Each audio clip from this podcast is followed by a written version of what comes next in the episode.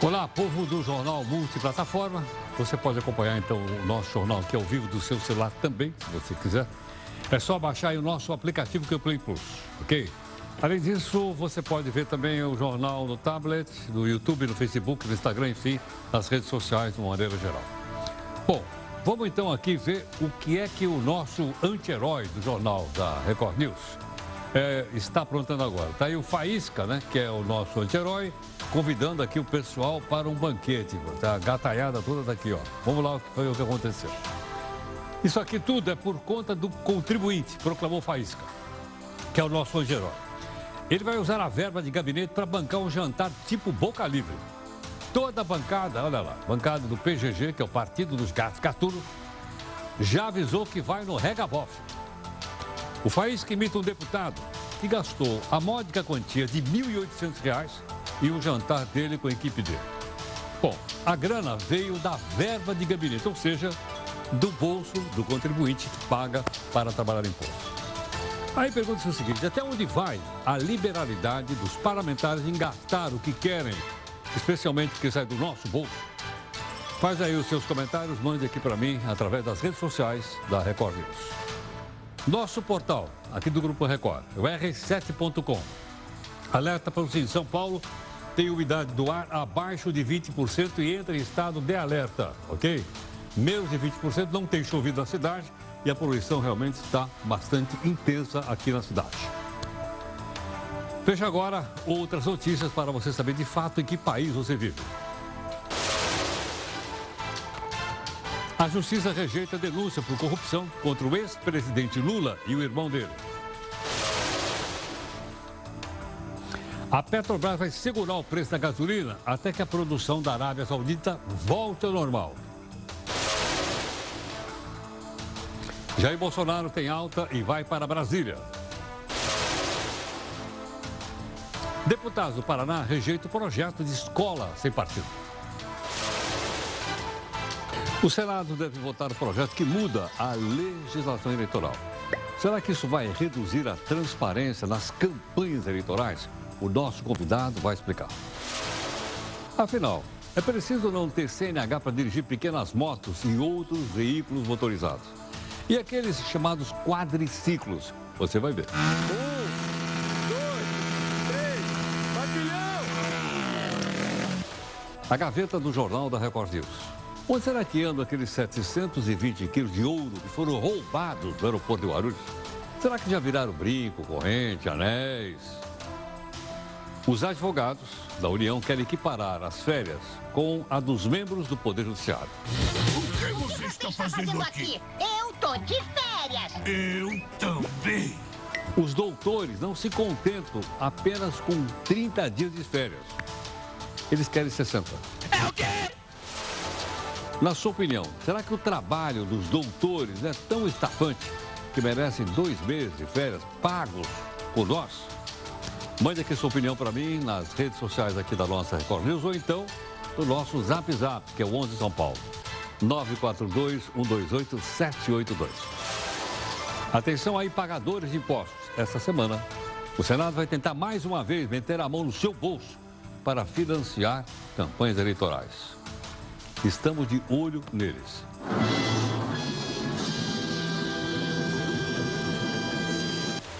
O leva e traz de plantas e animais de um lado para outro no mundo, mexe com o meio ambiente e traz pragas. Por exemplo, o caramujo africano no litoral de São Paulo ou o javali no interior de Santa Catarina. Mas qual é o desequilíbrio que esses animais provocam? Você vai ver. Há um projeto em Brasília que propõe a criação do juiz de garantia. O que é exatamente isso? Será que vai aumentar o custo da justiça? O nosso entrevistado vai explicar. Afinal, as togas vão ou não ser levadas para a lavanderia? Como é que está a abertura da chamada CPI do Lava Toga? Hugo Chávez, quando vivo, manda inundar os Estados Unidos com cocaína, conta o Wall Street Journal. No Brasil, até a história anda mais devagar. Levou 23 anos para o tombamento histórico do conjunto arquitetônico da Tecelagem Paraíba, em São Paulo. Já é hora de dormir. É aquela coisinha lá.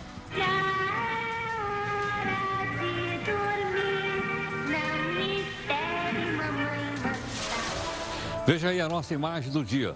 Esta festa de casamento. A noiva se empolga e atira o buquê na própria cabeça. Será que ela queria casar de novo? Esse é o jornal multiplataforma, que você já se acostumou a ele. E através dela você participa das três lives e também da nossa live às 10 da noite. E cobra da gente busca de isenção e busca de interesse público.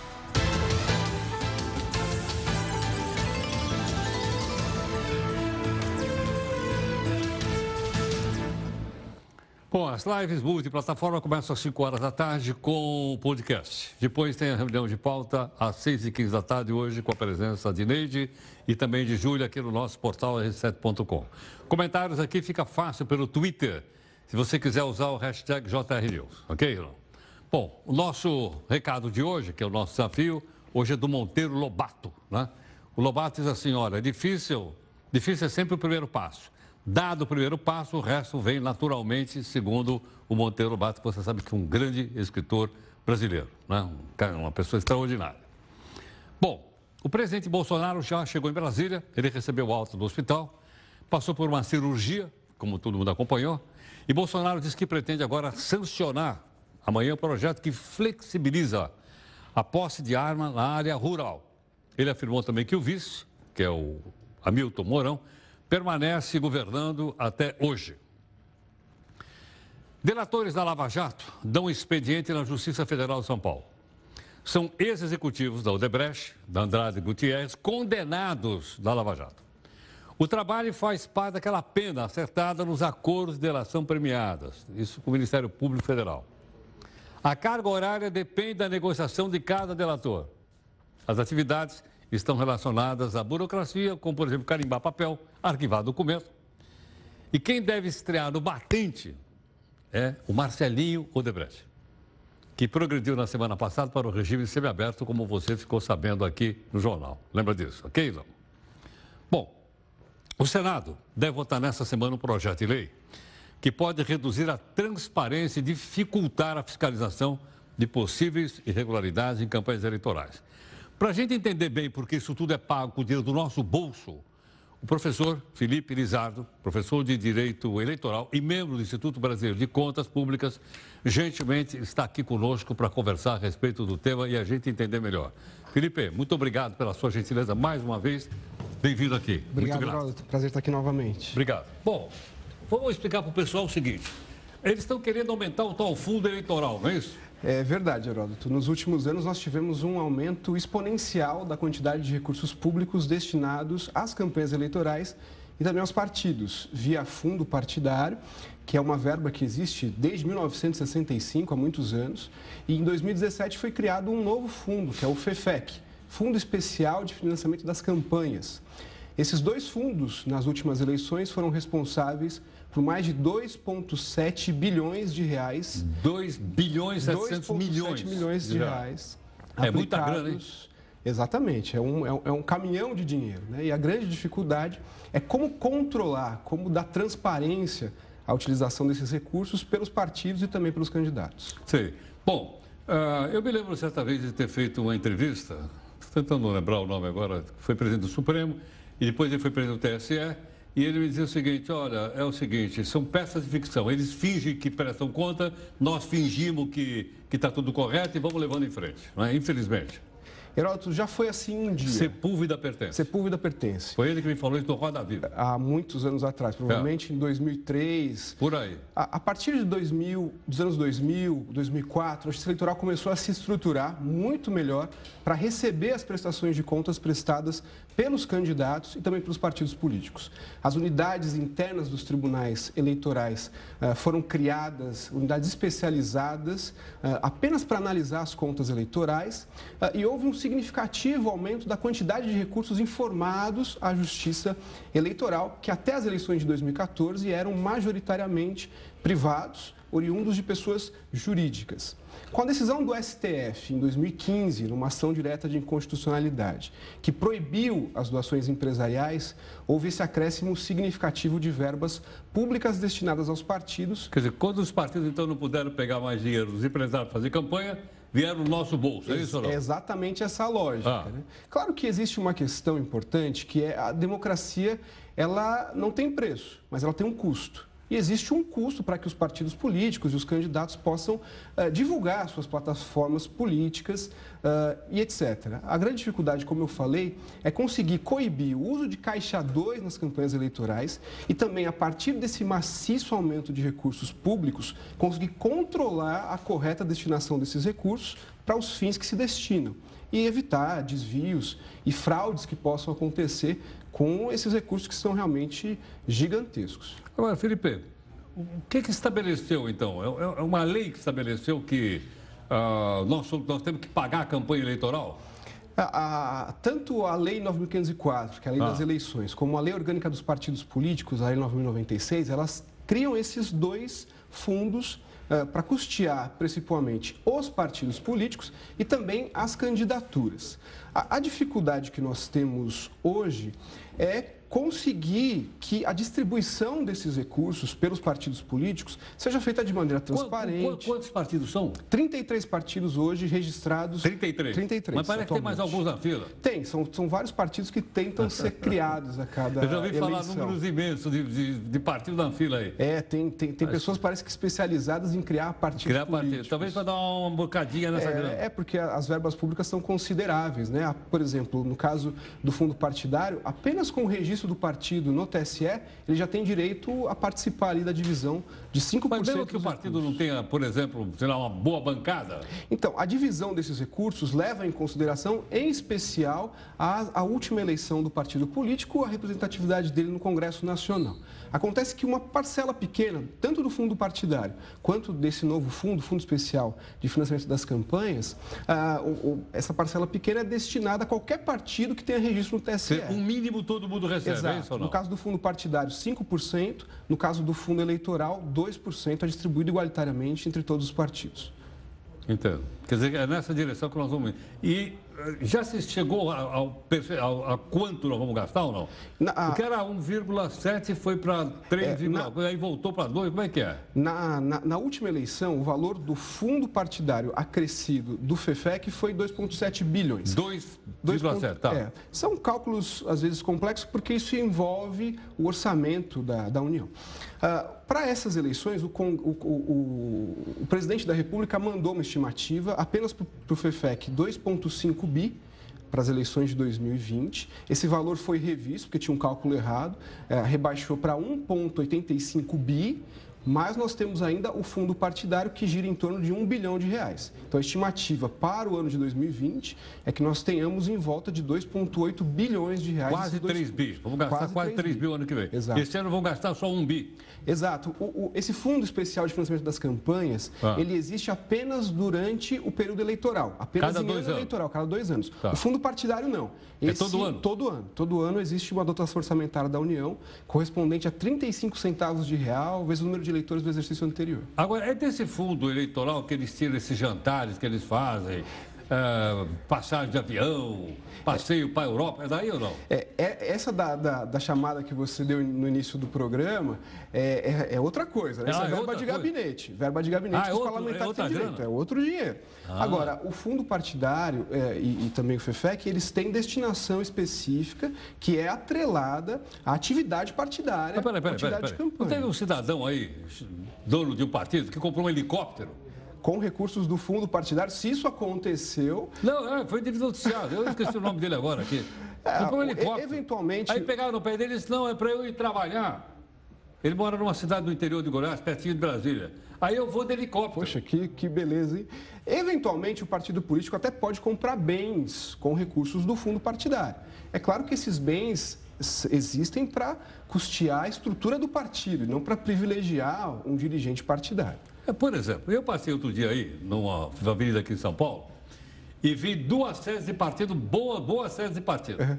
Aí o que acontece? Se eu sou o chefe do partido, o cara é dono da casa, meu amigo, eu vou lá e alugo a casa dele. É, exatamente esse é o ponto em relação a esse projeto de lei que está tramitando ah, no, no, Congresso, foi aprovado pela Câmara e agora está indo para aprovação do Senado. Ele não contribui em nada em trazer mecanismos que propiciam uma maior transparência da aplicação desses recursos. Ao contrário, a possibilidade da gente ter uma perda de transparência por conta da utilização de sistemas de contabilidade que não aqueles desenvolvidos pela Justiça Eleitoral. Isso me parece um retrocesso. Bom, isso aí vai ser votado quarta-feira, é isso? A previsão não, terça-feira, amanhã. Amanhã? Amanhã. Ah, tá, vamos estar Já foi aprovado pela Câmara Sei. e agora foi para o Senado para a votação final e depois sanção Mas presidencial. parece que eles estão querendo mandar primeiro para a Comissão de Constituição e Justiça, é, para tentar segurar um pouco, para discutir melhor isso. Eles tentaram votar na semana passada, na quarta-feira, houve um movimento grande uh, de algumas entidades, principalmente da Transparência Partidária, que é uma organização não governamental bastante séria aqui de São Paulo, e eles conseguiram um adiamento para que haja uma discussão mais aprofundada sobre esse projeto de lei. Muito obrigado. Eu que agradeço, Heródoto. Muito grato. Muito obrigado. obrigado. Bom, está aí mais um exercício de cidadania. A gente vai olhando as coisas, chamamos as pessoas aqui, professor Felipe Lizado, professor de Direito Eleitoral e membro do Instituto Brasileiro de Contas Públicas, para a gente entender, porque sai do nosso bolso, nós temos pelo menos o direito de saber onde é que estão gastando o nosso dinheiro e como estão gastando o nosso dinheiro. Nós esperamos que com isso né, você forme sua própria opinião a respeito desse assunto. Se deve pagar, se não deve pagar, se é bom, se é bom, isso é com você. Está aqui a explicação clara, técnica, né? e vão acompanhar amanhã para ver o que, que vai dar isso aí. E aí a gente conta aqui para você, ok ou não? Bom, primeira live para você opinar. Agora eu até brinquei com ele. Aquela história deles pegarem o fundo do gabinete, que também tem grana lá, para gastar com festas, como foi um caso que fez um deputado lá em Brasília, gastou R$ 1.800 num jantar com a turma dele, que nem fez o faísca aqui, agora Olha, o blackout hoje atingiu vários países da América Central. O que aconteceu? Houve uma falha lá na transmissão, etc, etc. Deixou uh, Honduras completamente sem luz. Segundo a, a, a, Reuters, Nicarágua, Salvador, Guatemala também ficaram parcialmente à escura. Né? E a causa seria, sei lá, um problema técnico, sobrecarga, enfim.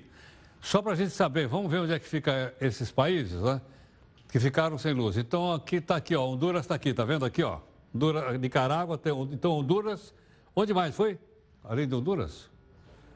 Ah, que eu, essa aqui é a região da América Central, Guatemala está aqui. Tá, tá. El Salvador está aqui. A Nicarágua aqui. Então foi esse pedaço aqui que ficou sem, sem luz. Tal, tal, tal, tal. Está aqui Tegucigalpa, que é a capital de Honduras, que está vendo aqui, né?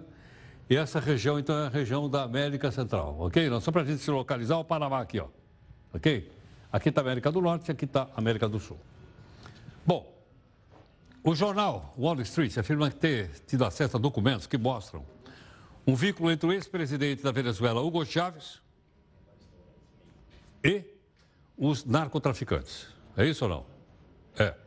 O que, que, tava, que, que dizia a notícia? A notícia dizia o seguinte, que numa tentativa, então, de fazer com que a situação dos Estados Unidos ficasse mais complicada, Hugo Chávez, então, teria dito: vamos inundar os Estados Unidos com uh, pó, cocaína. E esse conselho iria contar com a participação de todos os poderes, incluindo Forças Armadas. Quem, Guaidó né, explicou ainda que a proposta previa a saída dele do cargo, desde que o ditador Nicolás Maduro também fizesse o mesmo. O diálogo que acontecia em Barbados era mediado pela Noruega e tinha apoio de outros países europeus. Eu acabei misturando a notícia, né? vocês desculpem aí, é, é o seguinte: uma coisa é o Guaidó tentando conversar com, com, com o Maduro. A outra coisa é o que eu acabei de falar para você, a notícia publicada lá no jornal americano, atribuída então ao Chaves, que uma maneira de minar os Estados Unidos seria levar grande quantidade de cocaína para os Estados Unidos, ok? Ficou claro? Bom, vamos mudar de assunto então. É, temos outro assunto aqui para a gente tratar para você aqui no jornal. Tudo bem? Podemos mudar? Obrigado. Bom, uh, por falar na Venezuela, milhares de pessoas lá viajam todos os dias até a fronteira da Colômbia. Sabe quanto tem tem 600 quilômetros. O pessoal vai em busca de dinheiro e vai em busca de alimentos. Os venezuelanos tentam fugir da pior crise econômica que o país enfrenta. São mais de 680 quilômetros para comprar o que eles precisam. Os serviços de ônibus para fazer a travessia de um país para o outro, normalmente é clandestino, como você está vendo aí. A situação realmente foi bastante complicada. Olha, foi registrado um novo foco de incêndio na área de proteção ambiental, numa região do Pará, chamada Alter do Fogo. O governador chegou até a pedir envio de um avião para auxiliar o combate ao incêndio. Vamos conversar aqui com o Guilherme Mendes, que tem mais informações de lá. Guilherme, é com você.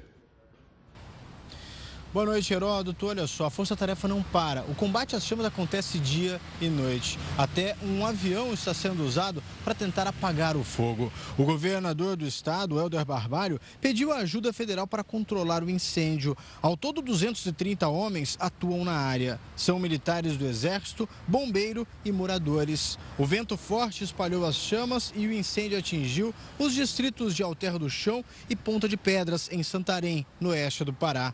O cenário é devastador. Tudo está queimado. O fogo teria começado em uma área de preservação ambiental. A fumaça podia ser vista de longe. Essas imagens mesmo foram feitas por turistas que estavam às margens do rio Tapajós.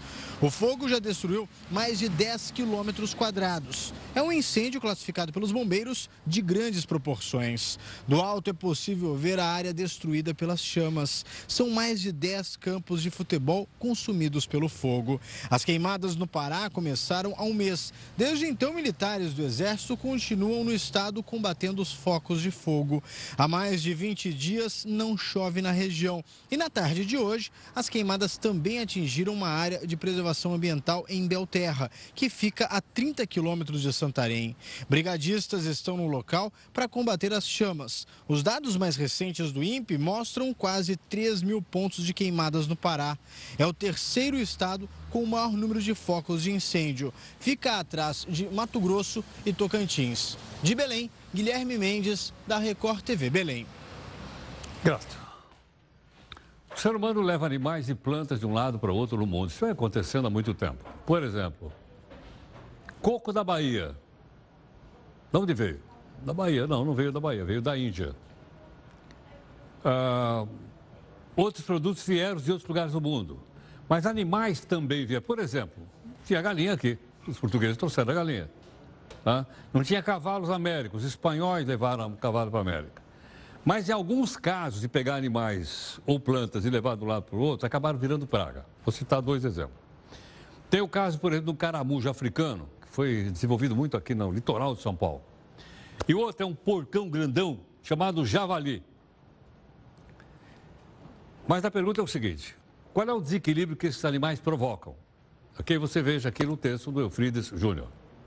Ele tem acabado com as plantações e se tornou inimigo dos produtores rurais. O javali virou uma praga em várias partes do Brasil, principalmente nas áreas agrícolas. O animal, também conhecido como porco selvagem, pode pesar até 250 quilos e ganhou fama por ser extremamente violento. Ele é de origem europeia, mas se adaptou muito bem ao Brasil. Foi trazido para fins comerciais na década de 80, mas em 98 a atividade foi proibida e os criadores optaram por soltar o animal. Dessa forma, a espécie se espalhou pelos estados. Como eles têm hábito noturno, escondem-se em corredores de vegetação nativa e também nos arredores das lavouras durante o dia. E à noite saem em busca de comida e atacam a vegetação natural e as lavouras, com destaque para os milharais. Um problema que pode tornar ainda mais grave o javali. Nesse caso, ambientais sensíveis pode provocar um desequilíbrio drástico. Isso porque o javali disputa território e alimento com espécies nativas. Além disso, eles se reproduzem rápido. Um grupo de 50 javalis se transforma em 900 em quatro anos. Para tentar controlar o crescimento da população de javalis, o Ibama liberou a caça em 2013. Tanto que esse é o único animal de caça permitida no Brasil. Olha o tamanho do cachaço, cara. Nossa senhora, olha a grossura. Uhum. Mas essa caça abre brecha para o abate proibido de espécies da fauna local, como queixada, paca, tatu e cateto. Outro animal introduzido no Brasil foi o caramujo africano. O molusco foi trazido da África para o Brasil também nos anos 80 por criadores de escargot para os fins comerciais. Quando descobriram que essa espécie era imprópria para o consumo humano, os caramujos foram libertados no ambiente. Sem predadores naturais no país, eles encontraram o lugar perfeito para uma descontrolada proliferação. Cada fêmea põe em média mil ovos. Esse caramujo gigante terrestre é considerado uma praga agrícola. Destrói hortas, jardins e também as pequenas plantações. Devora tudo que vai encontrando pela frente, até tinta de parede. Também pode transmitir verminoses. Segundo o Ministério da Saúde, esses caramujos podem provocar doenças que causam dor abdominal, febre prolongada e vômito. Eles gostam da terra úmida, mato alto e até sombra. Em períodos de chuva e umidade, causam infestação em várias cidades do Brasil. Caramba, você viu? Esse caramujo é capaz de comer até tinta de parede? Caramba, e aquele outro porco lá? Olha, porco não, javali. Porco é de outro time aí. O senador Cid Gomes, que é do PDT, apresentou um projeto de lei que pretende instituir o juiz de garantias. E aí, nós conversamos aqui na reunião de pauta, até, mas afinal de contas, o que significa exatamente o juiz de garantias? Gentilmente, quem está aqui conosco né, é o professor Francisco Bernardo Júnior, professor de Direito Penal da FAP, para participar aqui conosco por telefone. Francisco, muito obrigado pela gentileza. É por Skype? Eu que agradeço. Heródoto, boa noite ao senhor, boa noite a todos os tele... Ah, tá aqui. Achei que você estava no telefone. Muito obrigado, viu? Muito grato. Bom, então, eh, esse novo juiz, de onde surgiu essa ideia?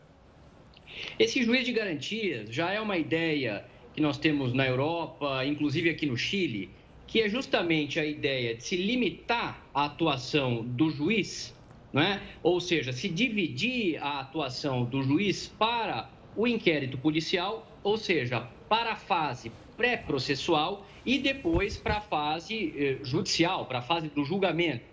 Ou seja, para que nós não tenhamos o mesmo juiz que participe da investigação, que participe do inquérito policial, autorizando medidas cautelares, prisões, etc. Ou seja, de certa forma, já pré-julgando a causa, não é? E que seja o mesmo juiz que amanhã vai justamente conduzir o processo e que vai sentenciar o réu, o acusado. Então, o juiz de garantias, Heródoto, na verdade, é uma ideia uh, que já existe na Europa, como eu disse aqui no Chile, que visa justamente dar força para a imparcialidade do juiz, para a garantia da imparcialidade. Entendo.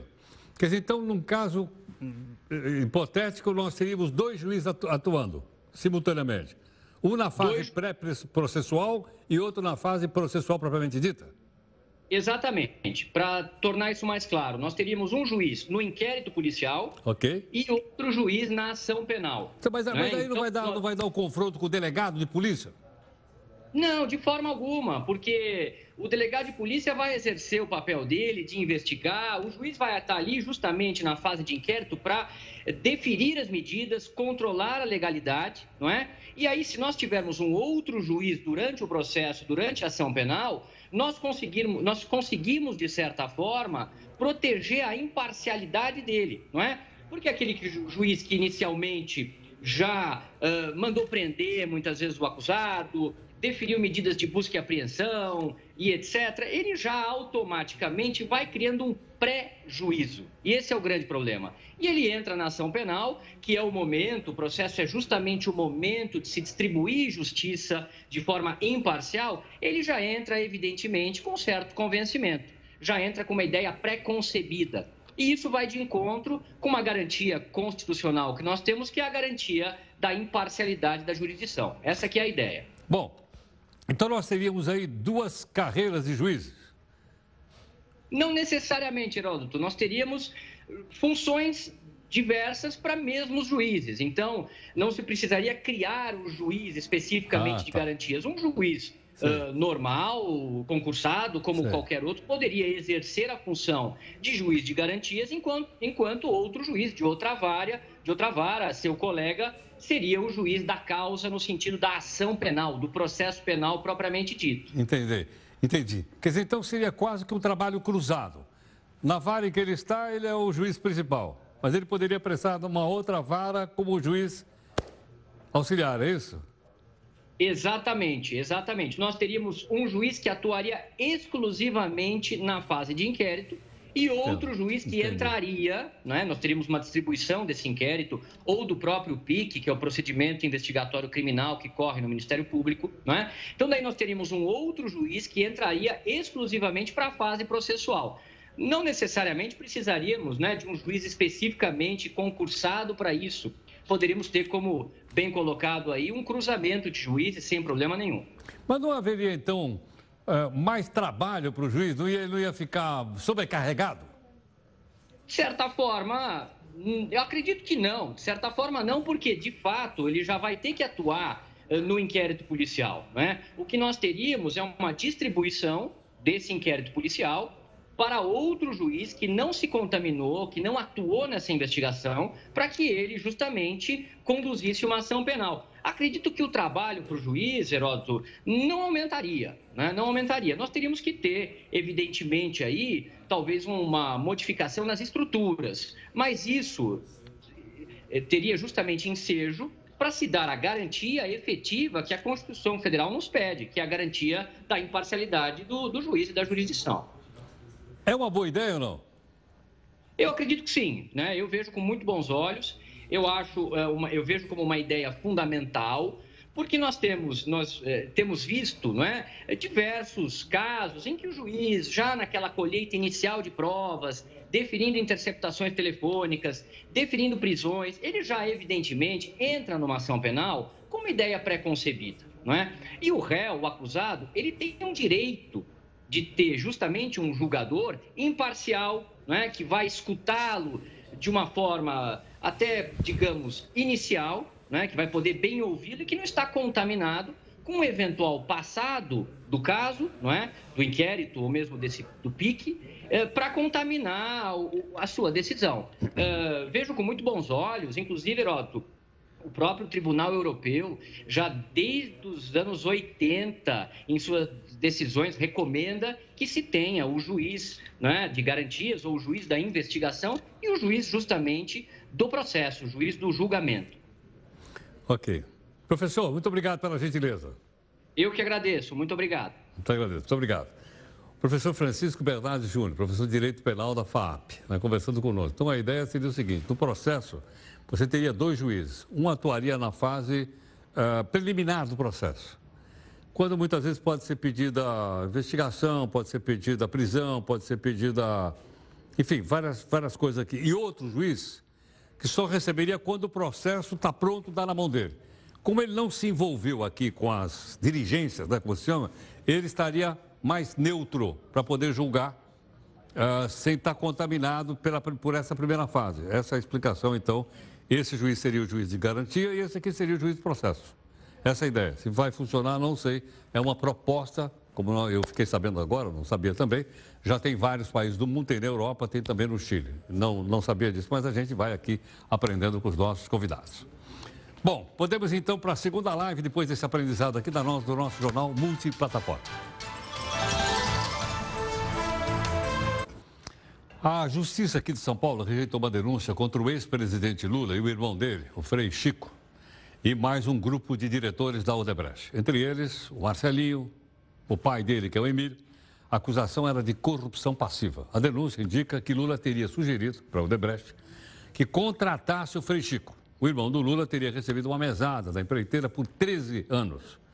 Para a Justiça, os fatos da denúncia não possuem todos os elementos exigidos para que o delito fosse comprovado. Em outras palavras, faltou prova. A acusação estaria baseada em interpretações e suposições. Logicamente que há recurso de um lado e há recurso do outro, como sempre na justiça brasileira. Os deputados estaduais do Paraná rejeitaram aquele projeto Sem Escola, que a gente já explicou aqui para você. A proposta tinha como objetivo proibir que professores da rede estadual manifestassem posicionamento político e ideológico e falassem sobre gênero, a ideologia de gênero na sala de aula. Com a rejeição, um projeto de lei semelhante só vai poder ser representado se houver apoio da maioria dos parlamentares do Estado do Paraná. A partir de hoje, passa a valer também algumas mudanças nas regras para tirar a carteira de motorista. Uma das que tem gerado polêmica, e a gente quer esclarecer isso hoje, é a regra que diz que não serão mais necessárias aulas para dirigir uma moto pequenininha, uma, uma chamada cinquentinha. Ok? Para a gente poder entender melhor isso, nós pedimos aqui ao Luiz Henrique Fonseca, que é especialista em trânsito, para conversar um pouco conosco, e ele sim está por telefone. Luiz, obrigado aqui por atender o Jornal da Record News. Imagina, sempre um prazer, Heródoto. Obrigado, Luiz.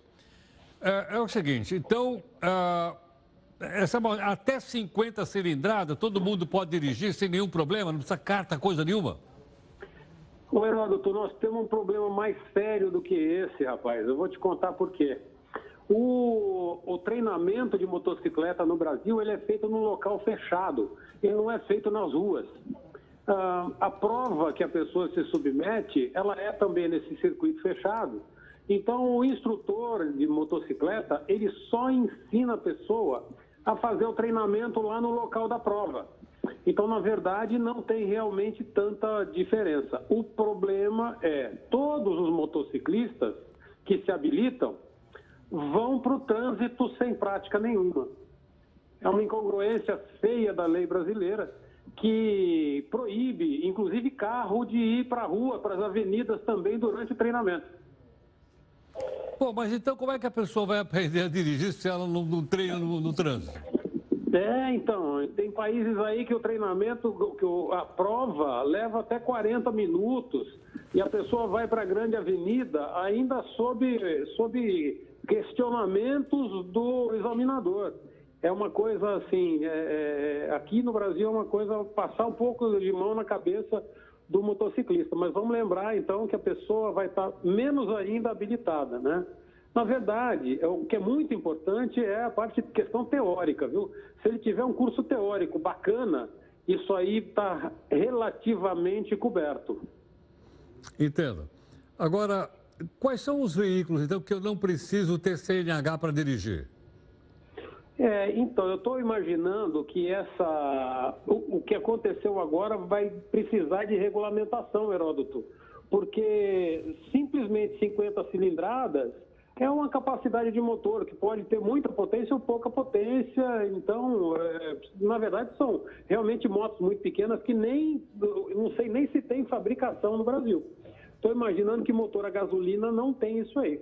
Uh, e, e, as bicicletas elétricas também estão circulando, os patinetes e, e, e muito mais bicicleta. A coisa está muito mais complexa do que a gente está tá considerando para ver o quanto o trânsito está mais perigoso.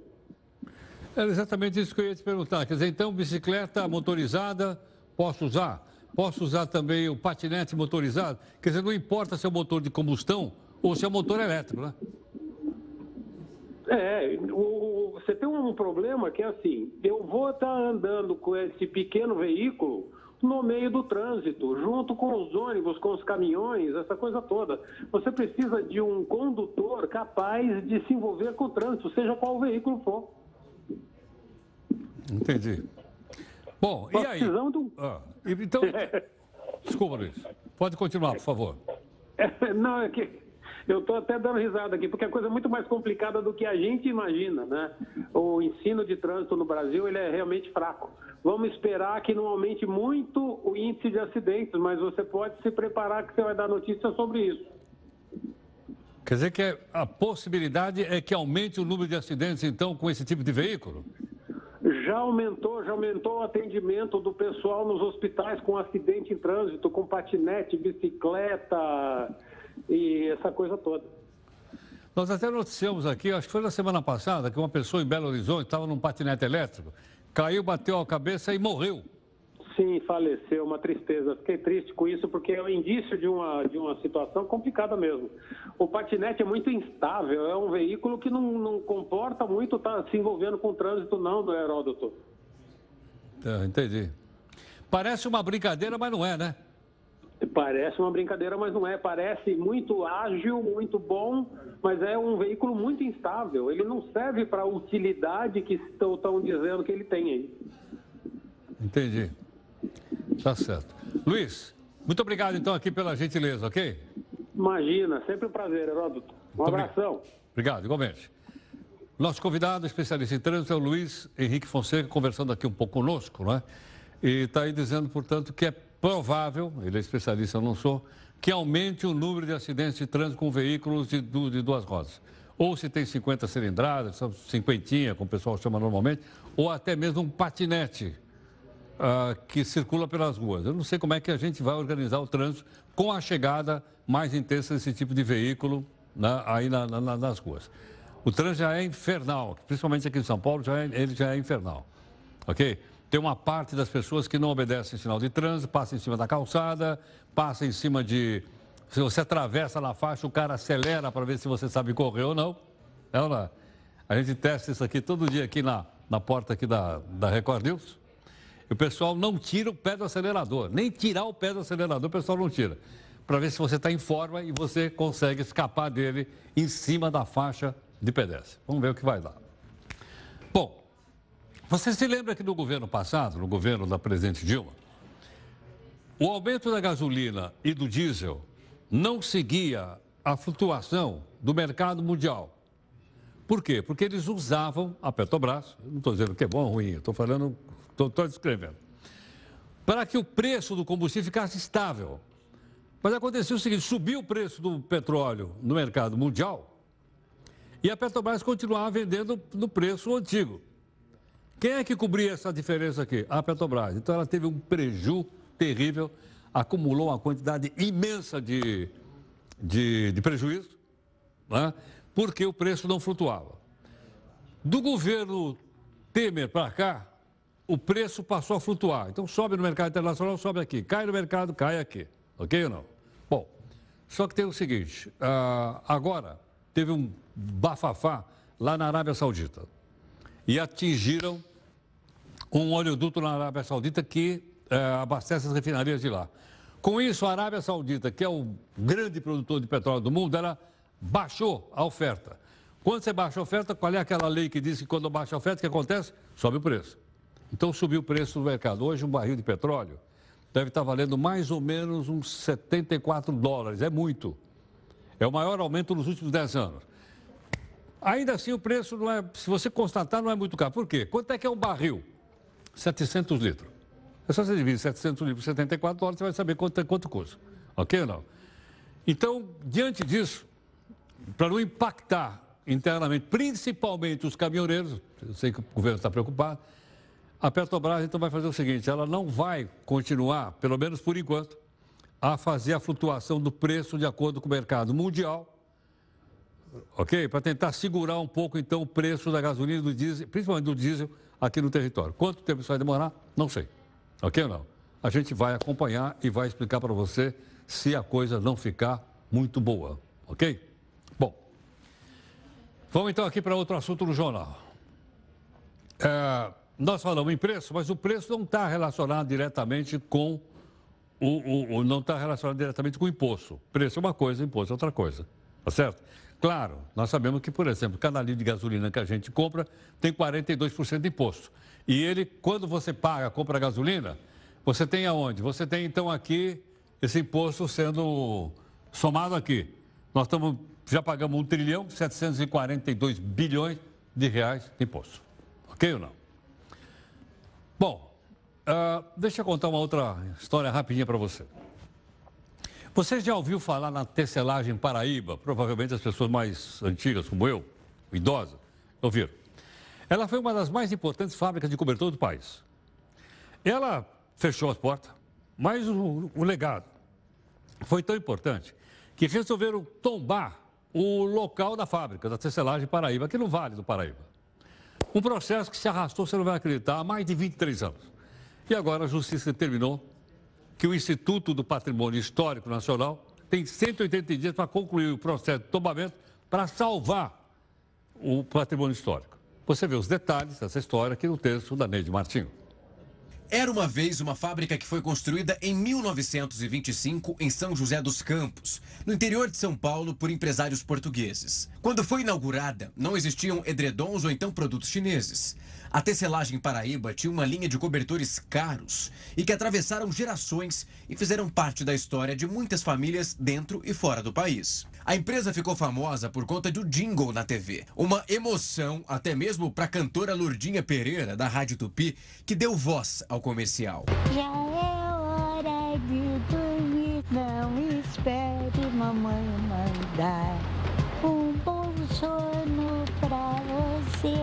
Os sócios imigrantes portugueses abandonaram a empresa nas mãos do gerente Olívio Gomes, pai do ex-senador Severo Gomes. A família Gomes é que se encarregou de colocar a Paraíba no inconsciente de cada um dos consumidores da marca. O jingle anunciava que havia chegado a hora de dormir.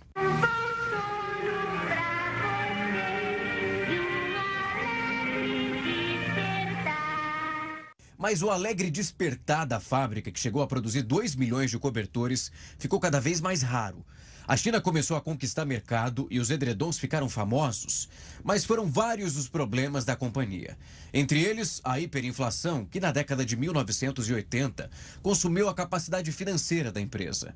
A morte trágica de Severo Gomes, que estava com Ulisses Guimarães no helicóptero que caiu no mar de Ubatuba, vindo de Angra dos Reis, em outubro de 92 acabou sendo golpe de misericórdia. A antiga fábrica, um conjunto de galpões com 110 mil metros quadrados, foi entregue para a prefeitura como um acordo judicial para saldar as dívidas que chegavam a 50 milhões de dólares em impostos. Sobraram 2 mil metros quadrados dessa construção, nos quais os 80 funcionários tocam hoje uma cooperativa criada para também amortizar as pendências trabalhistas da empresa. O sonho bom da tecelagem Paraíba de certa forma, continua.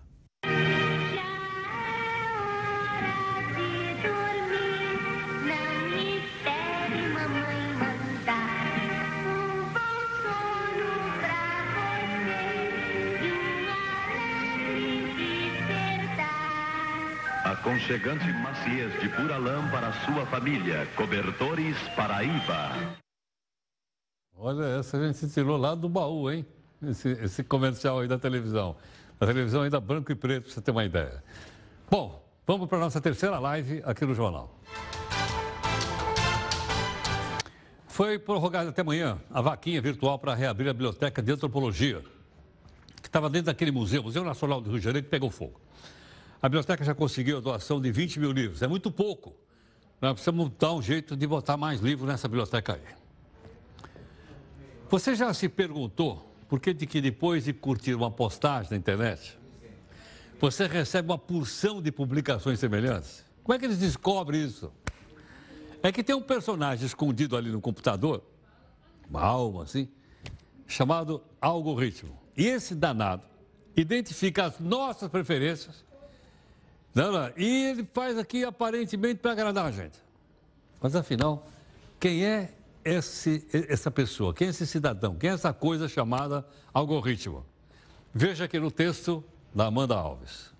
Você acreditaria se alguém te dissesse que existe uma fórmula matemática que faz as suas postagens chegarem ou não para os seus seguidores nas redes sociais? E que ela decide o que aparece para você? Essa fórmula matemática também é conhecida como algoritmo. Nas redes sociais, o algoritmo tem o papel de classificar o que você curte, comenta e compartilha e decidir qual conteúdo vai aparecer para você. Vamos supor que você curta todos os dias o jornal da Record News nas redes sociais. O algoritmo entende então que você gosta do jornal e sempre que tiver alguma novidade envolvendo o JR News, as publicações vão aparecer para você. Ou seja, a tendência é que as postagens e assuntos que você curte ou de pessoas com quem você interage apareçam com mais frequência para você. Analisando os seus dados, o algoritmo entende quais são suas preferências e até mesmo identifica hábitos. Especialistas dizem que com 250 curtidas, o algoritmo pode saber mais sobre sua personalidade do que o seu parceiro. Isso mostra como seus rastros digitais dizem muito sobre você. Esses dados servem principalmente para anúncios direcionados. Além disso, é uma forma da rede social entregar um conteúdo que te agrade e assim aumentar os níveis de engajamento e fazer com que você fique mais tempo conectado. Olha, já aprendi duas coisas. Aprendi engajamento sexta-feira e hoje aprendi o algoritmo. Né? E a gente vai nessa direção aí porque, logicamente, a comunicação está indo nessa multiplataforma que está o jornal. E a gente tem que entender como é que isso aqui funciona. Eu e você. A Justiça de São Paulo decretou a prisão preventiva de dois seguranças acusados de chicotearem, lembra ou não? Um rapaz de 17 anos dentro do supermercado Ricói. Foi aqui na Zona Sul de São Paulo. Os dois estavam presos em regime temporário. Agora ficam em custódia por tempo indeterminado. Hoje, o Ministério Público aqui de São Paulo também denunciou seguranças pelos crimes de tortura, grave, hein? cárcere privado, divulgação de cenas de nudez, porque eles tiraram a roupa do rapaz, né? Nessas imagens todas. Aí você vê que realmente né, eles estão agora bastante encrencados. E eu espero também que o, patrão deles lá, que é o dono da empresa de segurança, também esteja encrencado e o supermercado também esteja encrencado, porque afinal de contas ele é corresponsável pelo que se passava dentro do estabelecimento. Obrigado aqui, em nome da nossa equipe de técnicos jornalistas. Okay? A gente, você continua com a gente aqui na live. Você aqui na Record News tem mais informação, mais notícia com o Jornal da Record. Começa agora também, muito mais coisa. E o nosso encerramento hoje leva você até a Índia porque um homem resolveu casar e pediu para mandar mandarem currículo para ele. Sabe quantos currículos mandaram para o homem? 300 currículos. Ok não? Mas não era para vaga de empresa, não. Era um currículo para ser noiva dele. Vamos ver aqui o que é que aconteceu.